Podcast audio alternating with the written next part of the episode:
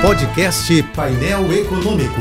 Entrevistas, informações relevantes e curiosidades de economia e política com Alex Campos. Quem não gosta de spoiler, por favor, tape os ouvidos porque eu vou contar o final da novela, que começou como Renda Brasil e agora virou Renda Cidadã. Essa primeira temporada vai acabar da seguinte maneira: mais impostos, novos impostos, outros impostos. Não importa o que digam, não importa o que neguem, haverá aumento de impostos para financiar financiar o novo programa de assistência social em substituição ao Bolsa Família. Não foi por acaso que o relator do projeto na Câmara, deputado Márcio Bitar, anunciou que só vai apresentar a proposta oficial depois das eleições de novembro. Isso porque, como se sabe, esse negócio de aumentar impostos não cai bem antes de eleições. Na verdade, nem depois. Mas é que, ficando para depois, o ônus de quem promoveu o tributaço é menor, já que as eleições seguintes só serão dois anos mais tarde. E até lá, todos os trabalhadores, consumidores e contribuintes já terão esquecido quem foram os mocinhos e os vilões